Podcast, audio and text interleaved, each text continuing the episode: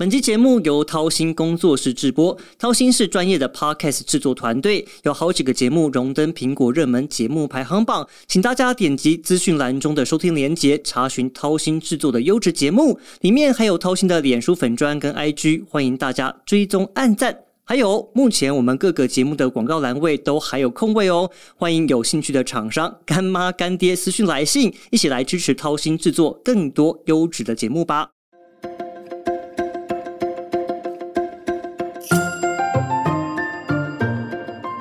Hello，大家好，欢迎收听《军事相对论》，我是向正维。如果还记得的话呢，我在之前有一集跟大家分享了这个香格里拉对话，那，那集收到还不错的回响。那在播出之后呢，就有听众询问说，诶，为什么台湾媒体都不太去？那这部分我其实也花了一点时间跟敏迪稍微聊了一下。那在他的会员专属频道里面呢，我们有一些比较深入的一些讨论。但是简单来讲的话，就是台湾媒体还是有很多所谓的成本考量。即使是现在已经恢复了，就是正常航班嘛，但是要出国还是会花一点钱。这个钱花的多花的少，其实公司还是考量说，这钱是不是花在刀口上面？那我们能不能够取得比外店更多的东西？那有时候在衡量之下呢，你就会发现，哎，有些不错的，比如说主题或活动，好像就被割舍掉。那我们今天要谈的主题呢，其实我也可以说。它有点像是媒体的遗珠之憾，它就是巴黎航展 （Paris Air Show）。这航展它其实历史很久，而且是被公认为世界最重要的航展之一。它每两年会举办一次。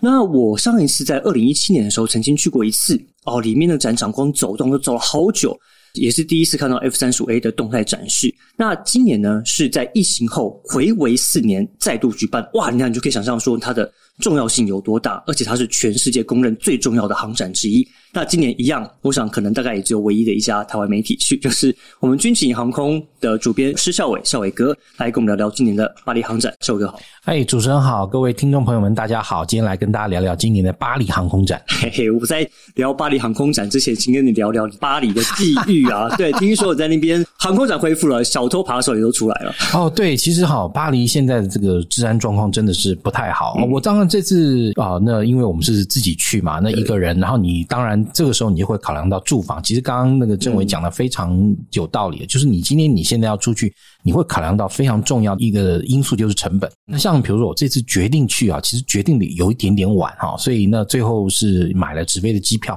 当然价格不低啊，那 大概高达七万五千块，对，来回啊，对。而且你知道最让人愤慨的是什么？你知道吗？我那时候回程是在 check in，然后 check in 我后面有一个呃大陆的朋友哈，他帮他老板然后订那个机票，他是从巴黎、台北、上海，然后他问我们说：“哎，你们这个台湾那个票价多少钱啊？”我说：“我就讲来回，我说我买的慢嘛，大概可能比较贵。”然后这个价钱讲，他说哦，然后他也没说什么，他说他没多久之前帮他老板订这个机票来回。六千人民币，那一比四点三左右，就算乘以五吧。六千人民币三万块，台北、巴黎、上海，你听了真的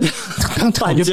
当场就爆出说啊，长荣航空这样对同胞啊，对，真的是听到是。当然，因为就我刚刚讲成本的考量嘛。OK，好。那另外我那时候因为因为交通，因为你知道，但巴黎航展举办的地点，它其实介于戴高乐机场跟巴黎市区之间，有一个机场叫 Le b e r g e Le b e r g e 这个机场其实历史非常悠久啊。希特勒这个人一辈子唯一出过一次国，就是从柏林飞巴黎。他柏林飞巴黎那个地方落地的那个机场就叫 Le b e r g e 那从好巴黎市区要过去啊，那当然最方便你要坐那个 RER，就是法国铁路。法国铁路从巴黎北站 g a d o n 然后到那个 Le b e r g e 其实才三站，所以我就想说，哎，这地方我去过很多次，哎，巴黎北站刚好是转车点嘛，然后那附近又找到价格还蛮合理的这个旅馆，到了之后我就觉得，我拉那个行李箱走在路上，我感觉我到了印度，不是到了巴黎，为什么？因为那个地方是巴黎的印度区，哈，OK，你们沿街看都是那个印度人商店，然后都是吉普赛人，想说怎么搞的，杀进吉普赛人大本营了，哇，这个就，哎，对对对对，听到吉普赛这个字，我们就对对对对，然后呢，后来那个我因为之前我去三次都 OK 嘛，所以因此大概心里那个戒备度就降低了。然后呢，我第二天晚上想啊。这个想去吃油封鸭，然后但是我那个发现我那个 Google 那个错了，所以呢，我那是在地铁站门口 Google 了半天，哎，我跟你讲，因此被盯上了。然后再加上又过于大意，我那时候又玩宝可梦，所以我一直比较旧的 i 七的口那个手机是插在口袋里面，然后我的皮夹跟那个什么反倒拿在手上过那个行李站。那时候哎，觉得后面被人撞了一下，其实撞的当下我就知道，因为我口袋有感觉，我他抽了我手机，我就转过头去，我说你手机还我。然后那时候，然后他就还亮个双手，没有没有没有拿你手机啊，大概掉在那边。人家专业业的，对，非常专业。而且我讲更恐怖的是什么？你知道，如果你用 iPhone，你上面基本上会把你所有的旧 iPhone，对不对？你到那个 iPhone 那个控制台那个地方，你选进去，你点了你的账户之后，你有几只旧 iPhone 你都看得到，不对？对对对，它会在哪里出现在什么地对方？对对对对，我完全组织犯罪，就算你报了警想追踪都没用。嗯而且哈，后来我我在我自己的脸书上写我对这次心情的这个不敬啊，就是碰到这些事情嘛。然后很多朋友就把他们自己的这个 那个过往的这些通通写到经验都拿出来哇，我那一那大串就真的变成大家吐苦水的地方。那我看完航展第五天晚上哈，那我看完航展的时候，我都会去巴黎跟几个呃著名的观光景点，像拉蒂凤的那个新凯旋门啊，然后夏悠宫前面我要去看一下模仿某人当年一九四零年那边照的那个照相啊，然后再三步走到凯旋门，然后沿着香榭丽舍大道一路走，走到那个菊园美术馆，然后冥想一下，然后呢搭车回我那个小旅馆，然后先坐七号线，然后再转二号线。转二号线的时候，哎，我一上车，哎，奇怪，一个女生就挡在我前面，她故意的哦，她就挡在我前面不让我走，哎，我马上警铃大响，有问题，这一定有问题。然后她挡住的时候，而且因为她挡住还朝旁边使了个眼色，你要看她旁边的人，我就觉得很怪，然后马上就伸手下去，哎，我的手机还在，但是哎，我放在我左边哈，皮夹已经被偷了。哇，这么已经被偷神不知鬼不对，觉，哎，对，这么快。然后我那个时候我就很气，然后因为想说第二次遇到，而且什么钱什么都在里面，我就转过去，然后一脸很臭的脸，然后很生气，大一声嘿，然后那个声音大到大概全车厢都听得到，因为我嗓门又大。那两个小鬼就争了一下，然后而且其中一个反应很快，我没有拿你钱包，我没有拿你钱包，是他拿的。然后而且你知道，接下来我就看到我皮包飞起来了，然后掉地上。干嘛呢？因为他们其实他们的策略都是，比如说你抓到那个人，绝对不是马上留在手上，要马上传给别人的人，然后才没有办法追嘛。对再加上那时候因为车子已经开动了，他们其实我们就相处在那个小小门边那个空间里面。嗯然后我就那个他说不是我拿的，是他拿的，然后我就。转身看他，然后他那时候本来可能应该是要赶快把那个我的皮夹传给旁边的人或干嘛，嗯就他可能就吓到了，那个看到我，因为我又人高马大嘛，嗯对不对？然后大概又怕我猫下去或干嘛，然后马上就要转出去的时候，可能力道没有控好，就看到我的皮夹飞起来掉到地上，你知道吗？然后赶快伸手就上去抢回来但。他们钱拿走了吗？啊，没有拿。我本来想说是不是要栽赃说你你偷了我里面多少钱呢？后来这样，哎，算了，不要。人在异地，你知道，对你已经好那个运运气那么好，已经捡回来了。对啊，其实我想这里在巴黎有遇到这种情况是非常稀松对，所以哈，然后后来那个李天铎李大哥，因为他之前是国安局办事处长嘛，然后就说，他就在我脸书上写，巴黎北站完全不是我们可以去的地方啊。然后我就说，哎，看到大哥的这个那个良言太晚了，然后就学到教训，下次不敢了。不过手机掉了，钱包拿回来，但是不管怎么样，人家拿不走东西是你看到的，对你的经验，这东西是很重要。所以我们就要来聊一下这次的巴黎航展。刚刚也稍微提到，我上一次去的时候，那时候大家都还在看 F 三十五 A，哇，这个动态展示。那今年关注重点是什么？好，其实今年关注重点呢、我会觉得大家会特别去找无人机，因为你看俄乌冲突，无人机是个非常大的一个大宗嘛，对不对？那这次其实各国的厂商啊，也都展示了一些无人机。当然，你要还是要看的，就是说，像巴黎航展，你刚刚讲到一个重点，它很大。好，第一，它大概现在好来说，大概有后万到后五啊，有五个展厅。然后这五个展厅呢，如果说你以台北航太展来这个类比的话，过去在世贸办的哈，通常一个 A 区加上一个 D 区嘛，是一个，又或者你说涨到 B 区，然后再加一个 A 区。我跟你说，它一个馆一个 hall 大概就差不多等于我们一个展区的大概快十倍大。等于是五十个台北展览馆，对，而且我跟你说哦，还很重要是，很多大厂他们不会把他们的展品摆在展厅里面，他们会摆在小类里面。你要先事先去跟他约，约了之后才能进去拍，好等等之类的。所以其实采访巴黎航展来讲，它绝对是一个体力活，你知道吗？对像我这次回来，你知道吗？啊，送了三公斤多，对，真的，因为你第一当然你吃可能又那个，因为在航展又很贵。刚好我这次住的那个地方，虽然说万般皆不是，倒是有一点出去走五分钟不到就有一个那个 Careful City，好，所以你就补给啊这边没有问题，买一些面包啊什么水果带去，香蕉带去是会场。所以哈，那当然今年的重点的确是在那个无人机机。派。那各个厂家其实都有，像比如说土耳其航太就展示啊，因为土耳其的这个无人机这是在俄乌冲突大出风头啊，哦对对对。但结果你知道，那个航展展的还不是好那个 TR Two，因为 TR Two 是你知道是那个埃尔段的那个女婿去搞的嘛，对不对？他这次是土耳其航太展的，他土耳其航太展的那无人机，当然就是我们讲到现在主力那种所谓的侦打一体啊，就侦察跟打击一体的，而且他还展示的也展示了那种无人的巡弋飞弹一系列的，像以色列展的这种无人机当然最多哈，那他以色列有一家什么叫 U Vision 的这个公司哈，就展示一系列的这种哦叫这个游荡弹药、大陆翻巡飞弹这种东西。哎，他从单兵的，然后到那个要发射的，比如说那种巡弋飞弹里面还有打人的、打战车的、打那个装甲碉堡的，一系列哇，一个 family 都出来。然后呢，另外也展了像比如说那以色列他们呃，像比如说他们的那个 Rafael。那个 Abit 都会很强的这种公司，展示了他们的空对地的弹药啦，或者说改装的这些能量啊等等，看了真的是觉得哇，你知道，你像比如说我们现在做这种军事评论，如果你不再去这种航展充充电。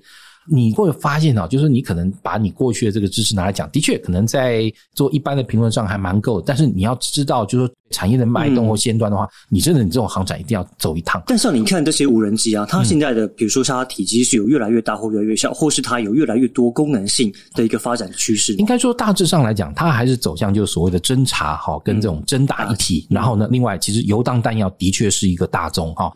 那另外当然，因为像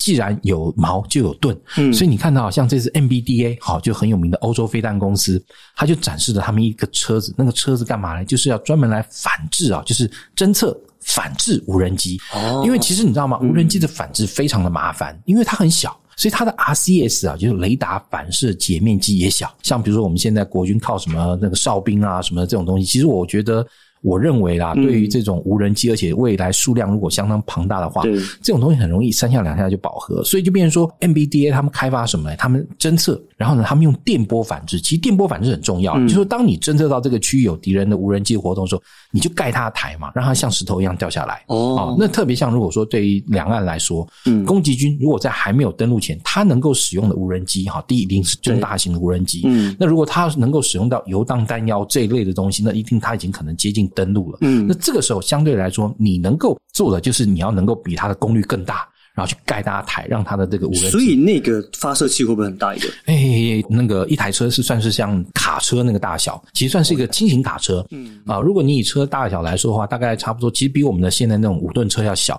但是又比那种什么德利卡那个车要大。大概我觉得应该是介于就是那种啊，你知道那种美军现在有那种防雷卡车，然后上面就装了好几个啊，那个那个有那种雷达，嗯，然后还有那个电波的侦测器跟反制器，通通装在一起。然后，所以就变成说，它现在非常重视跟哈那个这种所谓的无人机反制。嗯，那当然，其实你说无人机是一个重点了。像其你刚刚一开始讲的 F 三十五，F 三十五这次也让我印象非常深刻啊。F 三十五那次我们看的时候，你那次我记得，因为我们事前我是跟啊那个其他另外有台一起去，然后你是比较后面才去，你是算是 Public Day 才到。他那次去他的 F 三十五，我记得，因为那时候还有基限制，那个时候因为 F 三十五还是在一个发展中的一个系统。OK，他这次哈，他的那个基线啊，G limit 解了，已经从七到九，所以你会发现他那个动作就真的跟 F 十六一样刚猛。F 三十五那飞机胖胖的、肥肥的，它的外号肥闪，对肥闪，对。但你看一个那么胖的飞机，做了跟 F 十六一样激烈的这个动作，而且呢，比如说拉一个拉伸，对不对？那就带那个披肩啊，或者说那个翼肩斗篷、那个彩带，对对，披肩、斗篷、彩带都出来了。对，你就会发现哇，这个飞机还是不差。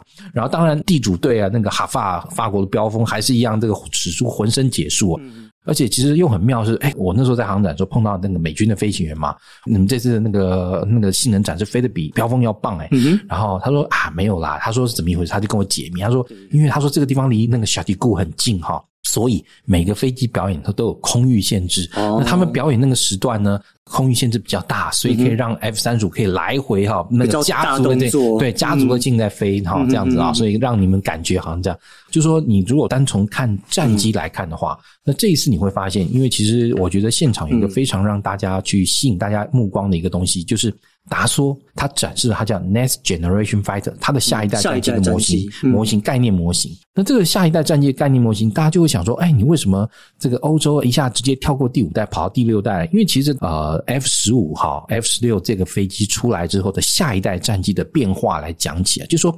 那时候美国搞出了这个所谓的第四代战机之后呢，那时候其实大家对于下一代战机有非常大的一个争论的分歧，因为 F 十六因为它能够带九机，九机最大的特色是什么？就在缠斗的时候呢。它可以提供很大的一个叫机比指向率的改变，因为你机力大，所谓的机力就是好。假设说你四 G 跟九 G 差别在哪里，就变成说四 G 你可能每秒机比转动二十度或三十度，但是九 G 你可以转到六十度或八十度，好，这是它的差别。因为你转动的越大，代表你那个机力力会更大嘛，所以就是基比指向率。所以那时候欧洲人就觉得，如果我能够在缠斗或者我在空战中更快的或更大的那个提供每一秒的这个 GB 指向率啊，哎，那我是不是就能更快锁定你？所以他们那时候好设计主流就走向了所谓的双三角翼加上一个前置翼。你看标风、台风。对，然后前法国都会面都有一个对，小都是一个三角翼，形前面加个小小的那个前置翼，甚至于你说哈，那个以色列的哨师，然后哨师精英变成大陆的歼十，都是这个样子。但是美国不是说完全没做过研究，美国其实做过一个研究叫 High Mate，就是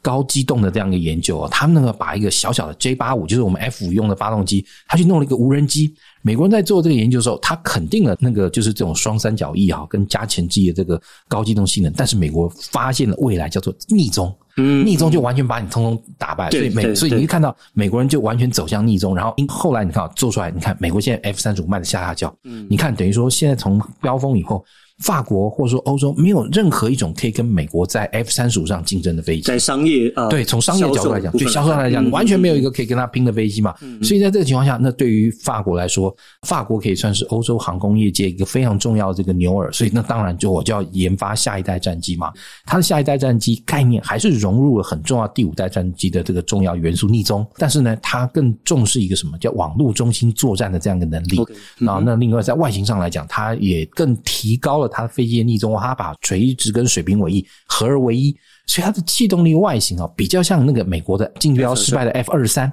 它用一个那个就是水平跟垂直尾翼的融合体呢，把那个飞机的那个红外线讯迹啊进一步的降低，让它好那个在逆中的性能上有更好的表现。但是我们讲回到巴黎航展，就是你看到下一代战机的方向，基本上就还是朝就是美国这种以逆中跟未来能够以比如说能够网络中心作战呃网络中心作战的为主，对不哎，对？对，非常重要，我觉得是下一代的这个战机中非常重要的一个部分。对，嗯，其实我也看到一些相关的一些报道，就是因为尤其是在你知道乌俄战争之后，对国际局势的状况之下，其实也听说所谓的防空系统跟防空飞弹，其实刚刚你这样讲到无人机，其实也是也算一块对，嗯但是防空飞弹部分，听说在这次航展也很好。对啊、没错，像比如说我们刚刚讲到那个以色列，以色列甚至于就是说，第一，比如说他因为面对那个啊巴勒斯坦的那些激进的那些民兵啊等等那些组织啊，所以他们开发这个 Iron Dome 这个系统很有名啊。铁穹，大家现在就讲到反这个飞弹或反火箭，大家都想到铁穹。哎，人家以色列不但搞了铁穹，他后面搞了好几票啊，好几种新的就铁穹的进化版，然后用的飞弹更大，雷达的这个能力更强，然后可以应对更多重的弹道飞弹的威胁，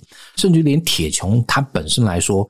他把铁穹还装到车上。啊，变成说铁熊的雷达啊，就是它那个 S 波段雷达哈，那个短程搜索那个雷达，跟它的飞弹啊结合在一辆车上。原本啊，你铁熊是固定的雷达跟固定的那个发射器，嗯它把它变成一个机动的，那个铁熊可以到处跑。哦，对，哎，你这个这个就就差很多，嗯嗯嗯所以你可以看得出来哈，这个的确啊，小象你刚刚讲的很正确，就是说。啊，防空飞弹系统哦，哈，不管是那种防小的或防大，都变成一个非常重要的一个部分。嗯那像大家也都不约而同的，像比如也强调弹道飞弹的这个防御能力。哎，以色列也开发一个专门要来打这个反战区弹道飞弹。那像比如说我去那个洛马的展厅里面，对不对？他们也强调他们那个就那个海马斯搭配那个炮兵飞弹的那个发射车，下一代的那个那个火箭啊，精准那个打击飞弹。啊，那个洛马他们也强调这种所谓为因为这种高威胁、高超音速的威胁，不但他们这次就是还是展了他们的 SAD 啊，还有 I 三之外，他们新开发一个叫那个 Long Range 然后 Air Defense System 的这样一个飞弹。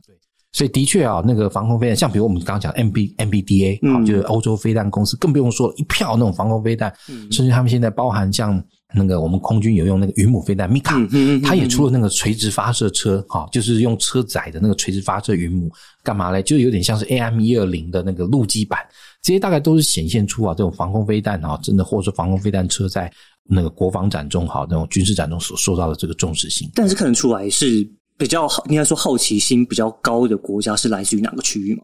倒是还好，因为你毕竟就是说，它有些比较牵涉到商展的这个部分，而且像在这样的巴黎航空展里面哈，大概各国的这些那个参展人员都会到。当然，我们亚洲人的这个面孔相对来说比较少啦。那这一次哈，其实你像比较有趣是大陆，它也有不少的厂家参加哈像比如说他们的中航工业哈，那当然还是把那个歼二零的这个模型十分之一的模型也搬去了。但他这次不是把歼二十，然后运二十也搬出来了，二零加对，组运二二运二都搬出来对对，它那个模型都有都对，还有无人机这些也都都无人机有一些不多，然后倒是他们那个我他们叫什么长城工业，其实就是中国航空航天科工集团。他展了一系列他们的长征系列的哈，其中有一个我觉得比较有意思的是，他们有一款新的运载火箭叫长征十一。嗯，长征十一不大哦，大概才二十几公尺，好，但是呢，它强调它可以运送多重的货物进入轨道，它可以拿来打那种微卫星。哦我看一看，我觉得感觉像是东风四十一的呃这个民用版。它是为了要做太空站呃，不是，其实我觉得应该是打回卫星之类的，就可能因为它，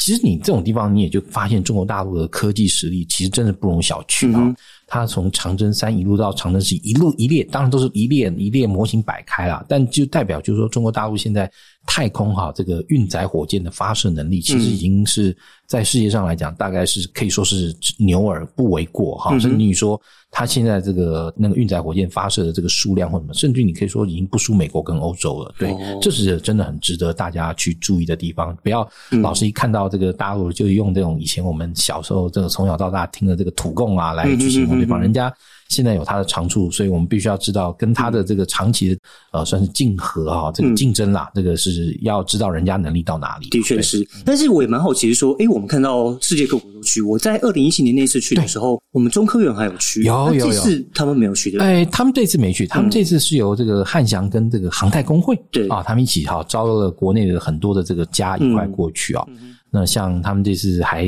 在三馆，因为他们这次整个三馆整新哦，那个完全翻新，然后盖的那个呃挑高啊，什么都都增加，弄那个三馆弄得很漂亮。我们在三馆正中央的这个位置啊，那个有租一个摊位。当然也不能说很大了哈，那但是至少就比如说像汉翔，嗯，他们这次也带了那个永英的这个十分之一的模型，然后去现地展，嗯，然后呢，另外像这个长荣航太，然后还有那个国内好几家这个精密呃工业的那个加工的这个公司啊，那那些公司很多都是以前哈，他们就透过那个五轴三项加工机，然后去生产啊这个飞机的这个结构件、结构件对，哦，然后去，那他们这样这次去哈也这个在现场有一些单哦，有获得，听说。大概台币三十亿左右嘛？哎哎，美金三十亿还是台币？对，台币台币三十亿，就一币一亿美金，一亿多美金。其实当然你说国内的这个航空产业努力的成果，这是一定要肯定的，跟他给他们加油。但是在现场，我其实我比较大的这个思索跟感慨是这样的。其实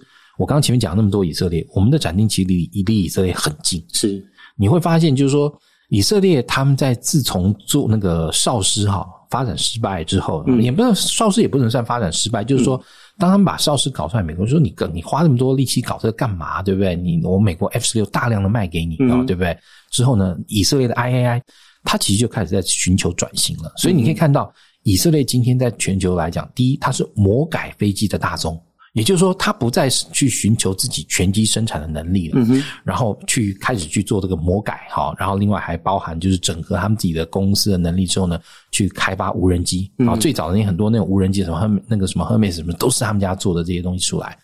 所以就是说，我一直觉得其实不知道是不是因为好像就是说，好像就是可能政府在政策上就要一定要显真的展现出我们不输人家，我们让别人有的我们也可以，我们也可以有拳击制造能力。但是你看，像像比如说你在那个展区逛逛到人家意大利的那个雷欧纳多公司，我们都去过了嘛哈。你看他那个 M 三四六，然后展出现在 M 三四六的那个所有的那个空地弹药整合那个 family，有时候你还是会回想，就是说。我们是不是认真思索我们的航空工业是不是真的哈，只去寻求这种群体制造？然后，因为像比如像这次他们获得这些单来讲啊，这三十亿，其实也很多是转包再转包，嗯嗯嗯，哦，比较是属于商用嘛，不是属于军用的，对，商用转包再转包，对，所以就变说台湾的航空工业，其实说真的，哎，我们的处境。的确颇艰难，嗯，比如说那当初哈政府把这个航发变成汉阳公司，然后在他们去自生自灭以后，对不对？他们其实这几年呢，真的活得很挣扎、很辛苦的这样撑下来，这真的是很不容易的一件事情。但是我是觉得政府的这个政策指导，或者说是公司自己本身在发展的时候，也真的可能就要稍微思索一下，我们是应该是要朝向以色列的方向去努力呢，嗯，还是你还是要执着在一个全机制造？也就是说。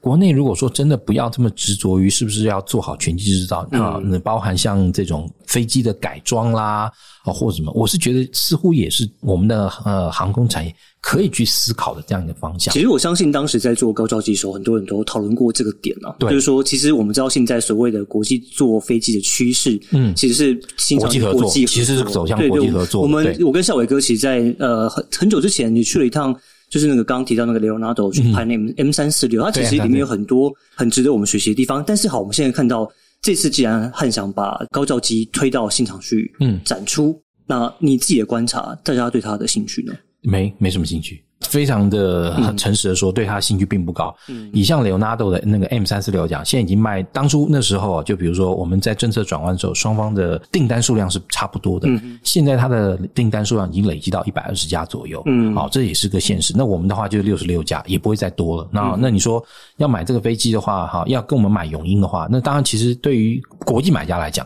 他就会去比较。你好，你的永鹰跟 M 三四六摆在一起，嗯，你的优点在哪里？那个 M 三四六优点在哪里？对，那像比如说上次国防部那个记者会，那次中科院有来讲他们的这个展示的这个能力嘛？他们其实有讲到，就是说他们现在的这个整个科技研发，那科技树，现在他们正在朝那个就是 M 三四六的一呃那个 embedded training system 在做努力。那我就问他说：“你们现在到底那个做怎么样？”他说：“正在研发中。”那我说：“哎，那个 M 三四六当初很重要一个部分就是他们的那个 embedded training system 提供一个就是啊那个 AR 的这样一个训练的这样的能力。”然后研发这个人很诚实跟我说：“我们没有朝这个方向在做。”也就是说，很现实的，你当初的 M 三四六具备的一大部分，甚至最具特色这个功能，甚至就是后来。美国他们绝标他们自己的 T 七哈这个教练机好绝说你这个一定要的这个东西就 embedded training system 这个部分。甚至于波音自己在研发还碰到不少困难的，那显然我们的科技能力在做那个东西上面来讲，